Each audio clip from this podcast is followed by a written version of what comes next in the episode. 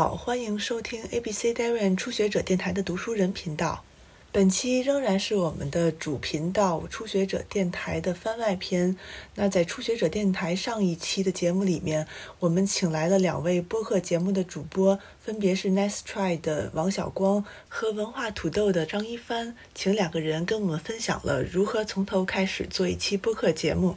那本期的读书人，我们也首先请来王小光为我们分享一本他最近在读的书。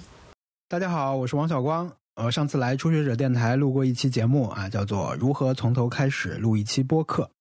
今天想分享一本书，来自日本著名的搞笑艺人右吉直树。这本书的名字叫《东京白景》啊。当然，右吉直树他更重要的一个身份和作品，可能是他拿到日本芥川奖的《火花》啊。那这本《东京白景》呢，它有收录一百个片段，每个片段长短不一啊，但是每个片段基本都有一个跟东京地名相关的。一个标题，但里面写的可能除了风景之外，可能更多的是又记住在东京的一些往事吧。我会选其中的一些来念一下。首先，我念的是第三景，叫做日比谷野外音乐堂的风景。去了东京逛街，还是老样子，真不知从何说起。这是库鲁里组合的著名歌曲《东京》开头的歌词。在到东京之前，我从收音机中听到这首歌曲就很喜欢。有一段时间变成了这个组合的粉丝。实际上，自从我到了东京，这首歌曲就以超强的震撼力直指我的内心。到了东京之后，我有好几回都陷入了困境，比如没通过面试，不能打工，晚上被脸色不好的警察盘问，失眠后迎来无精打采的清晨。但无论何时，这首歌都温柔地抚慰我的不安和焦虑。在我二十一岁时，因房东病逝。曾经被责令搬出高原寺的木房子，据说这家的亲戚要把木房子拆掉，卖掉土地，以便平分钱财。啊，接下来是一段关于处理这个官司的描写，我就先略过。第二年，我去观摩了日比谷野外音乐堂举办的库鲁里组合的演出。库鲁里虽然是一支摇滚乐队，但并不是光喊 “Yeah Rock and Roll”，而是在曲子与曲子之间说。让我把松开的鞋带系一下，那个系鞋带的身姿才是最棒的摇滚。看到这里，观众们群情振奋，一个个都跳了起来，唯有我还在安静观赏。等到演出快结束时，我觉得到时候了，正要飞身跃起，肩膀却顶在旁边一个彪形大汉洋人的胳膊肘上，完全不能跳起来。库鲁里返场时，并没决定唱哪首歌，他们问观众哪首好。我想听《东京》。但没勇气喊，只能紧随在别人高喊“东京”之后，使劲拍手，一个劲儿说：“对，对，我还是老样子，很土气。”接下来这段是第十三景，叫做“国立竞技场的狂热”。我去国立竞技场看过几回足球赛，最早看的足球赛是日本国家代表队的友谊赛，中田英寿踢得特别好。只要中田选手一得到球，整个球场就会沸腾；一旦踢出好球，全场就会欢声雷动。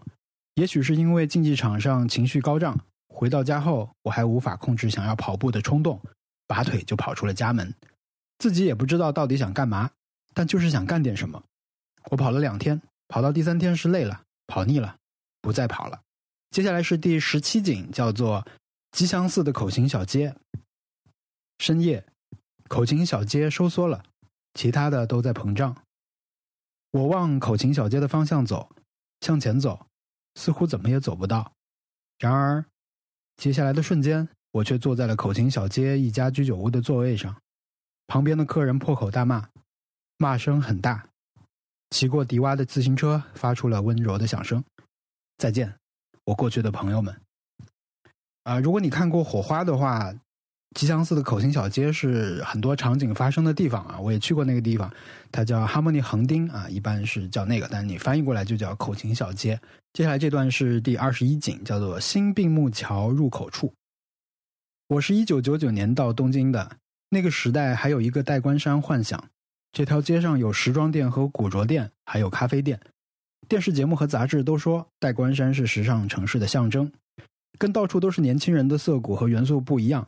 这里气氛安静，连路人的表情都是沉着而大度的。这种气氛让我走路时都觉得有些战战兢兢，感觉自己十分弱小。花了半天时间走遍涩谷和元素，一到夕阳西下时，路人如潮涌。我被喧嚣挤出街头，往明治大道走去。这是一个绝妙的距离。眼前有一个貌似入口处的新并木桥，看上去完全是一个入口处。整个风景就像暗藏了百万路标正在呼喊“从这儿往右拐”一样。上了坡之后，道路的两边缓缓出现了时装店。那时的代官山刮的风都是特意的，带有异国的情调。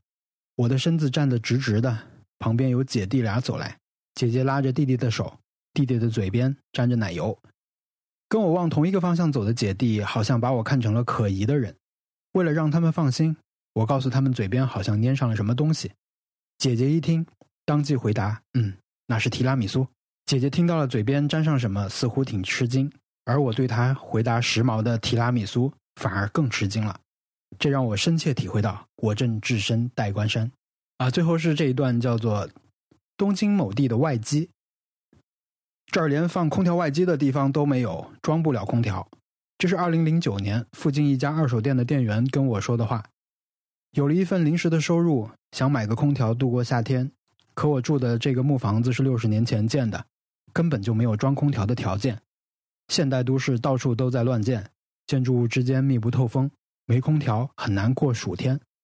风扇吹的是暖风，最多把前面的头发吹吹，完全不顶用。想要睡着觉。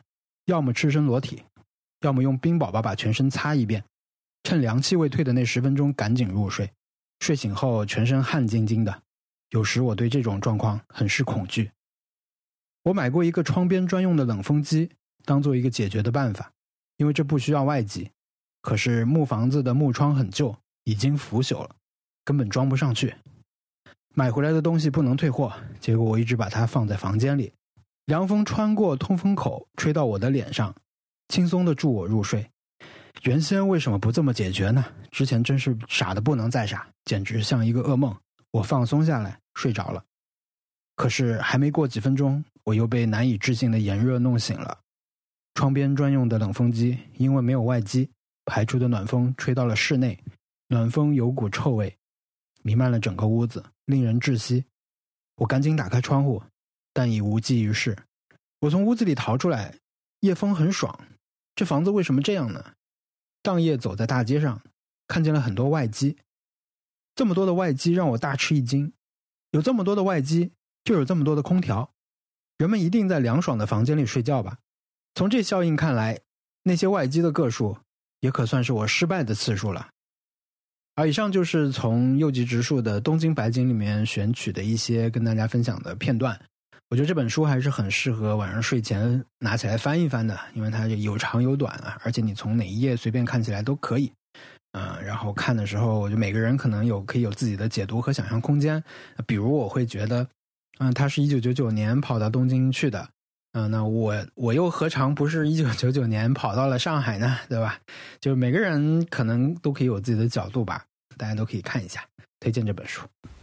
谢谢王小光的分享。那我们另一位嘉宾张一帆呢？他本身在文化土豆里就有一档读书节目，叫误读会。这个误读会呢，就是帮助大家去一起读一些一直想读但一直没有勇气拿起来的大部头，比如说《尤利西斯》《奥德赛》或者是《百年孤独》这样的书。那他们最新的一期节目呢，分享的是海明威的一本书，叫做《过河入林》。那大家如果想知道张一帆最近读了什么，欢迎去收听这期节目。